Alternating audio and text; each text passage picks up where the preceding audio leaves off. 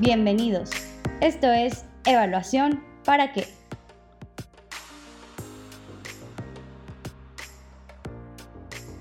Bienvenidos a Evaluación para qué, un espacio del CLIRLAC para dialogar sobre cómo la evaluación de políticas impulsa la innovación y la transformación pública.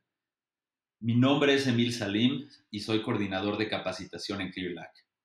El día de hoy hablaremos sobre transformación rural. Nos acompañan Eric Herrera Galván y Carla Pinel, ambos integrantes de la Coordinación de Evaluación y Análisis de ClearLac. Me da mucho gusto tener a, mis compañeros este día en Evaluación para qué, para hablar de desarrollo agrícola transformador. Ellos han participado en proyectos sobre este tema y quiero darles la bienvenida. ¿Cómo están, Carla, Eric? Bienvenidos. Hola, Emil. Muy bien. ¿Y tú? Gracias por invitarnos. Todo muy bien, gracias, Emil. ¿Y tú? Gracias por la invitación. Gracias, gracias a ustedes por aceptar la invitación. Estoy muy bien. Eh, muchas gracias. Eh, bueno, antes de iniciar, quiero presentar eh, al público algunos datos sobre los desafíos del desarrollo agrícola, del desarrollo rural en América Latina y el Caribe y en México. Quiero caracterizar un poquito la situación para que entendamos el problema con más detalle y podamos tener una imagen más clara de su importancia. En América Latina, casi el 20% de la población es rural. De acuerdo con la CEPAL, en el 2016 el 49% de la población rural vivía en condiciones de pobreza y el 23% en una situación de pobreza extrema. Esto en un claro contraste con la población urbana, porque la pobreza en la población urbana era del 27% y la pobreza extrema en este, en este mismo grupo poblacional era de 7%. Ahora, en México, el 23% de la población, casi una cuarta parte, es población rural. Seis de cada diez pobladores rurales en México viven en condiciones de pobreza. La pobreza extrema afecta al 17.3% de la población rural. Esto en claro contraste con los índices de pobreza en la población urbana en México, que es del 40%, y la población, y la población urbana en pobreza extrema es del 4%. Es decir, el desarrollo rural está atravesado por desafíos estructurales muy importantes. No solamente son las cuestiones de pobreza, también hay retos de género, de propiedad de la tierra y de medio ambiente. El 22 de septiembre, ClearLac inició un seminario sobre cadenas de valor e inclusión agrícola. Solamente para aclarar, una cadena de valor es todo lo que tiene que suceder para que un producto o servicio llegue a sus manos, todas las acciones de producción, distribución, etcétera, que se dan entre productores y empresarios para que un producto o un servicio pueda ser obtenido por su destinatario final. Carla, quisiera preguntarte, ¿Nos puedes platicar cuál es el papel de los pequeños productores agrícolas en las cadenas alimentarias globales? Sí, Emil, por supuesto. Y para esto quiero agregar unos datos que también se me hacen muy interesantes. Entonces les cuento, aproximadamente el 72% de la tierra agrícola, es decir, aquella que tiene las características adecuadas para la siembra, está en manos de lo que se consideran muy pequeños productores, que son aquellos que tienen parcelas de menos de una hectárea. Otro 12% de esta tierra está en manos de productores que tienen parcelas de entre una y dos hectáreas. Entonces podemos ver que más del 80% de la superficie agrícola en todo el mundo está en manos de pequeños productores. Y además de esto, se estima que producen entre el 70 y el 80% de los alimentos que consumimos diariamente, ¿no? Entonces, eh, es innegable que son actores sumamente relevantes en las cadenas alimentarias globales, ¿no? Y ahorita eh, la producción agrícola se enfrenta a múltiples retos, ¿no? Entre ellos, y diría yo de los más importantes, tiene que ver con seguridad alimentaria, ¿no? Y es que se espera que para el año 2050 la población crezca hasta que seamos 10 mil millones de personas ¿no? habitando el planeta. Y esto inevitablemente lleva a que se dé un aumento significativo en la demanda de alimentos. ¿no? Entonces, para asegurar la seguridad alimentaria, es necesario que la oferta de productos agrícolas, es decir, los cultivos básicos ¿no? de alimentación diaria como el arroz, el trigo, frutas y verduras, aumenten significativamente. ¿no? Y la única forma de lograr esto es involucrando a los pequeños productores y trabajando de la mano con ellos, ¿no? Entonces, por esto es que uno de los objetivos de desarrollo sostenible, justamente el segundo que tiene que ver con poner fin al hambre, tiene como una de sus metas duplicar la producción agrícola y el ingreso también de los pequeños productores para el año 2030. Y son muy enfáticos en que la única forma de lograr esto es aumentando la productividad de los productores sin dejar al lado su bienestar, porque usualmente es una población que, como tú mencionabas antes, Emil, eh, se encuentran en condiciones vulnerables eh, de pobreza, ¿no? Y sobre todo eh, de falta, digamos, o pocas oportunidades para poder salir de ella. Muchas gracias, Carla. Muchas gracias por, por describirnos el papel y algunos desafíos de los pequeños productores agrícolas en las cadenas alimentarias. Vemos que es todo un reto con productores muy, muy pequeñitos que tienen que ser incorporados a cadenas muy amplias. Eric, ¿qué obstáculos encuentran los pequeños productores para incorporarse a estas cadenas de valor? Sí, Emil. Mira, documentando diversas experiencias alrededor del mundo, nos podemos dar cuenta de que los pequeños productores agrícolas, que además déjame decirte que son aproximadamente 500 millones en el mundo, lo que representa un 7% de la población mundial, se caracterizan por tener baja capacidad y productividad. Esto debido al uso de prácticas poco modernas, el bajo acceso a nuevas tecnologías, la limitada adaptabilidad al cambio climático, a las plagas, entre, entre otros factores que están muy relacionados a la producción. Además de que tienen poco acceso a los mercados más lucrativos. Conjuntando todo esto y más, lleva a que terminen vendiendo su producto, el cual además no es mucho, a un intermediario a un precio muy bajo en términos relativos, llevándolos a vivir en condiciones de pobreza, como ya se mencionó, y sobre todo de pocas oportunidades para salir de ella. Mm, es decir, los pequeños productores producen poco, con muchas dificultades técnicas y obtienen pocos beneficios económicos por su producción. Mira, te pongo un ejemplo. Aunado a todo esto que te comento, generalmente los pequeños productores suelen encontrarse dificultades para acceder literalmente a los mercados, ya sean grandes y formales como los supermercados que podemos nosotros visitar eh, cuando queramos, o pequeños e informales como los mercados y centrales de abasto que conocemos muy bien en México y Latinoamérica. Pero, ¿por qué no? Porque realmente eh, este ejemplo es que el transporte de su producción, el cual generalmente se realiza mediante procesos de cadena fría, es un obstáculo muy grande para los pequeños productores para poder comercializar su producto, ya que requiere de inversiones que suelen rebasar sus posibilidades financieras. Y así es como este ejemplo, aunado a otros, hacen que se vuelva todavía más difícil su inclusión en las cadenas de valor. Entonces, eh, podemos decir en términos generales que los grandes obstáculos eh, podrían ser eh, los relativos a su producción, propiamente hablando, es decir, qué técnicas tengo que hacer para poder producir mis mazorcas de maíz, a qué plagas me voy a enfrentar, qué tipo de técnicas puedo usar para evitar este tipo de plagas y que mi producción merme o de plano desaparezca y qué tengo que hacer para comercializarla. Es decir, todo lo que esto implica en términos de cómo puedo producir y cómo lo puedo vender, siendo yo un pequeño productor que no tengo los suficientes recursos financieros y técnicos para poder vender mi producción. Entonces creo que en términos generales estos serían los obstáculos más grandes que hemos visto alrededor del mundo y también en la región latinoamericana eh, para los pequeños productores y su inclusión a estas cadenas de valor. Muchas gracias, Eric. Nos dejas con muy buena información para la reflexión. Por un lado, resalta retos de producción, que son retos técnicos y tecnológicos, que supongo podrían contribuir de ser superados, aumentar muchísimo toda la, eh, toda la capacidad, toda la eficiencia que pueden tener al momento de, generar los productos que van a comercializar y precisamente la comercialización como un segundo momento.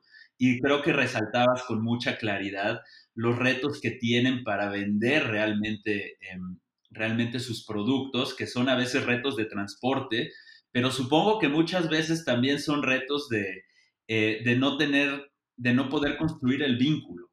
Exactamente. Sí, si hablamos de, de exclusión, estaríamos viendo que las personas que producen entre el 70 y 80% de nuestros alimentos no tienen la capacidad para hacerlos llegar directamente al estante donde nosotros los vamos a tomar y nos los vamos a llevar a nuestras casas. Esto es en sí mismo un problema gigantesco que en cierta medida lo atienden los famosos coyotes, aquí en México los conocemos como los coyotes, que son los intermediarios, pero que no tienen una vocación de apoyo al pequeño productor. Su vocación es obtener la mayor rentabilidad pagando precios muy bajos al productor, a veces de, supongamos, un peso el kilo por un producto, y venderlo incluso a 25, 30 pesos en, en el mercado, digamos, ya final para el consumidor final.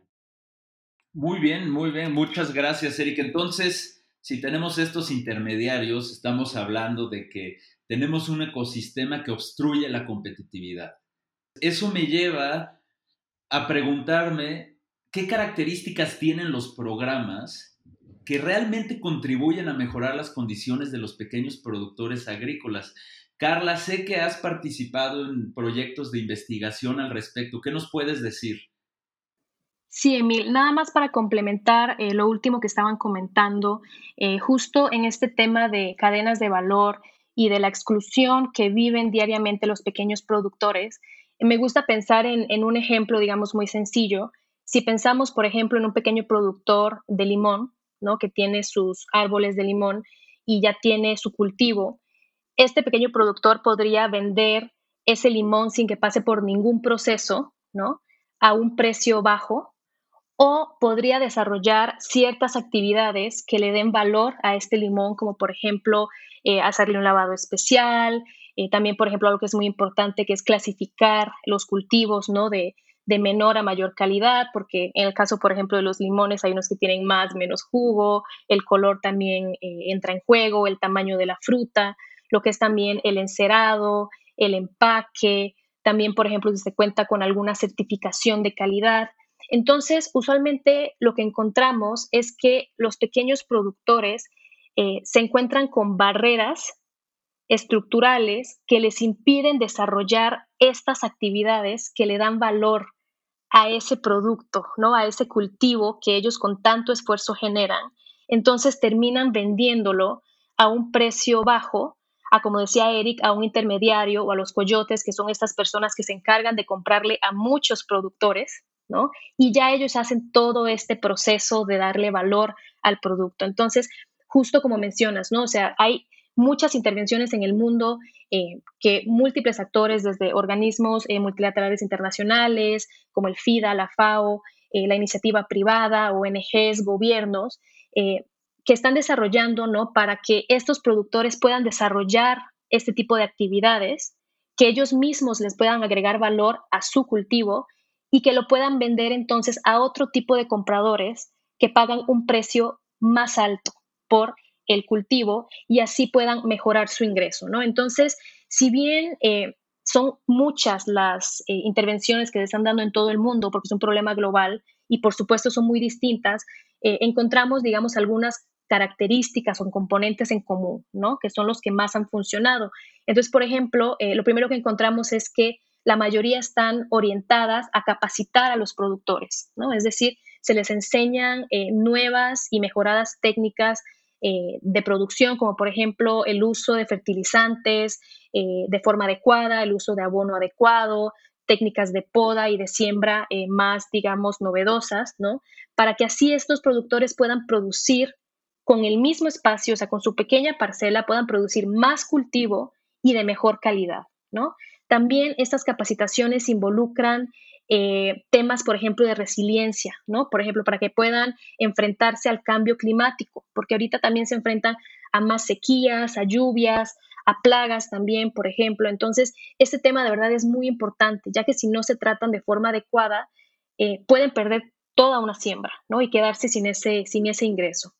Otras eh, intervenciones están también orientadas a entregar insumos de producción porque se ha encontrado que en muchas ocasiones esa barrera estructural es que no tienen acceso a, por ejemplo, eh, semillas mejoradas, a fertilizantes, abonos, por supuesto también lo que es maquinaria más moderna, ¿no? que, que facilite y haga más eficiente el proceso de producción y que les permita realizar estas otras actividades, ¿no? como el encerado, el empaque, que usualmente se necesitan maquinarias más modernas y también un poco más costosas, ¿no? Una tercera intervención también sería, por ejemplo, eh, ayudarlos a organizarse en cooperativas y en grupos. Y esto es muy importante porque justo como son pequeños productores, pues no producen una gran cantidad de cultivo. Entonces es más fácil que se organicen en una cooperativa, por ejemplo, y que vendan una mayor cantidad de cultivo a un comprador más grande, ¿verdad? Y justo estos compradores grandes o modernos son los que piden este tipo de producto más procesado, con más actividades, ¿no? Y por último, diría yo, eh, si no la más importante, y que también tú la mencionabas, Emil, es que muchas intervenciones también los ayudan a crear vínculos, ¿no? Entre estos pequeños productores y estos compradores más grandes, ¿no? Porque no hay forma en que los pequeños productores por sí solos puedan tener acceso a estos grandes eh, compradores, ¿no? Por locación y por pues, condiciones estructurales, ¿no? Entonces, en general, la idea de estas intervenciones es que dotar, digamos, a los pequeños productores de las herramientas que necesitan para que puedan producir más y puedan producir un cultivo de mayor calidad y que por sí mismo puedan desarrollar estas actividades que le dan valor a su producto y así lo puedan vender directamente a un comprador eh, que paga un mejor precio, ¿no? Y no al intermediario. Gracias, Carla. Creo que nos, nos pintas con mucha claridad todos los problemas de una cadena de valor profundamente compleja. Problemas que enfrentan los pequeños productores desde sus técnicas, desde problemas estructurales muy difíciles de resolver, en donde están muy desprotegidos, como los embates del cambio climático, los insumos de producción, semillas mejoradas, fertilizantes, maquinaria, como mencionabas, que probablemente eh, son de muy difícil acceso para muchos pequeños productores. También la falta de organización. Supongo que las economías de escala pueden ser una solución muy eficiente para todos estos productores. Y la creación de vínculos que ya habíamos mencionado eh, de alguna manera Eric y yo. Eric, ¿quieres resaltar algunas de estas características o darnos más detalle? Sí, Emil. Mira, justamente esto que mencionas y complementando lo que decía Carla, las capacitaciones agronómicas son muy importantes para mejorar el cómo se produce. Sin embargo, eh, nos hemos dado cuenta a través del análisis de diversas evaluaciones que también importa el aspecto que nosotros conocemos como empresarial.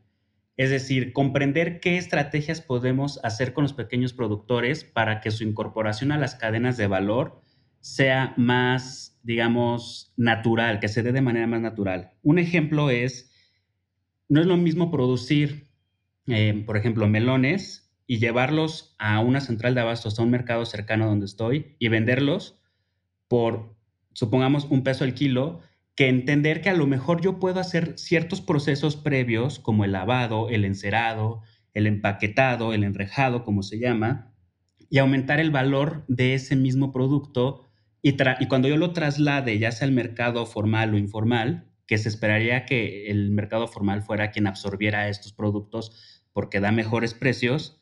Sin embargo, el punto es, si yo puedo producir y además dar un tratamiento previo a este producto antes de venderlo al consumidor final, podría aumentar mis ganancias en términos monetarios, porque ya mi melón no vale un peso el kilo, sino ya vale ocho pesos el kilo, porque ya viene con el tratamiento necesario para que aguante más tiempo en los estantes, para que aguante más tiempo en mi mesa del comedor y lo pueda disfrutar como consumidor final y estar feliz de haber pagado esos ocho pesos. Entonces también es comprender que no solamente es la producción en sí misma, sino que se puede hacer otros procesos que aumenten el valor del producto y sea más rentable para los pequeños productores, por ejemplo. Muchas gracias, Eric. Estamos por terminar y para concluir quiero preguntarle a cada uno si consideran que la evidencia obtenida por medio de evaluaciones tendrá un papel importante en la transformación agrícola.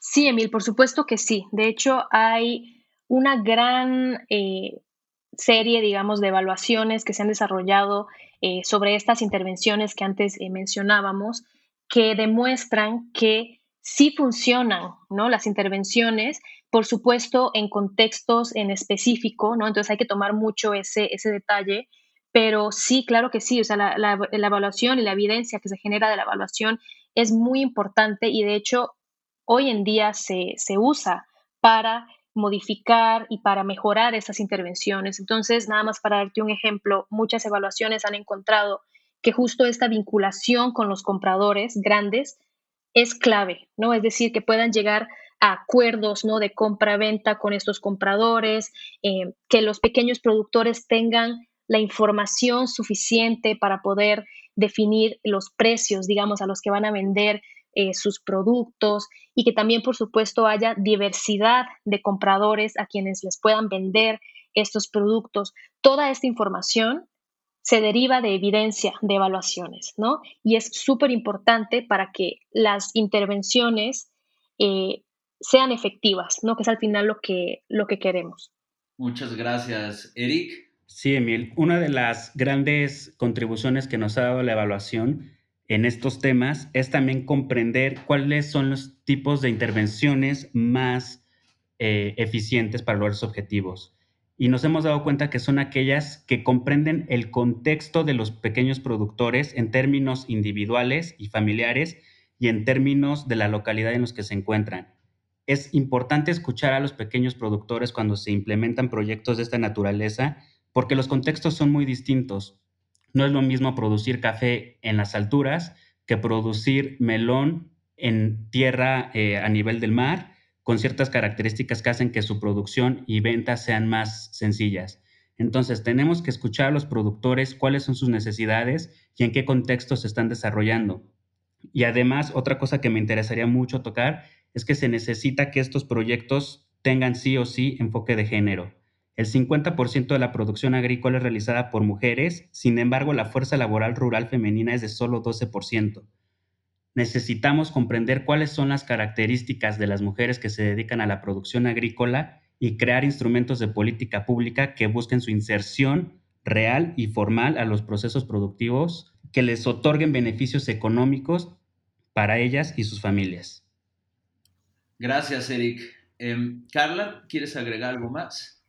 Sí, aquí me gustaría agregar que también eh, es muy importante, y esto se ha encontrado en evaluaciones, que como justo estos pequeños productores se enfrentan a múltiples retos, es importante que las intervenciones también consideren varios componentes, ¿no? Es decir, no es suficiente con que únicamente eh, se brinde capacitación agronómica, por ejemplo, si al final los pequeños productores no tienen ese vínculo con los grandes compradores para poder vender su producto, ¿no? También, por ejemplo, si no cuentan eh, con los insumos eh, de semillas eh, mejoradas y demás para poder aplicar esto que se les está enseñando, entonces de nada sirve. Entonces lo que se ha encontrado es que usualmente las intervenciones que más funcionan atienden más de una eh, causa, digamos, de esta problemática que es la exclusión de los pequeños productores. Entonces, usualmente las intervenciones, al igual que el problema, son más complejas porque tienen varios componentes.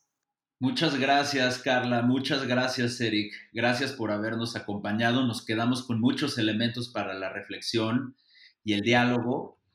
Y bueno, antes de despedirnos, quiero invitarlos a que consulten las redes de ClearLac y por medio de Facebook se inscriban, se registren a nuestro seminario de inclusión agrícola del 8 de octubre, que tendrá como tema la experiencia del programa de agricultura inclusiva en México. No se lo pierdan, presentaremos muchos hallazgos y mucha información importante. Gracias por escucharnos. Hasta la próxima.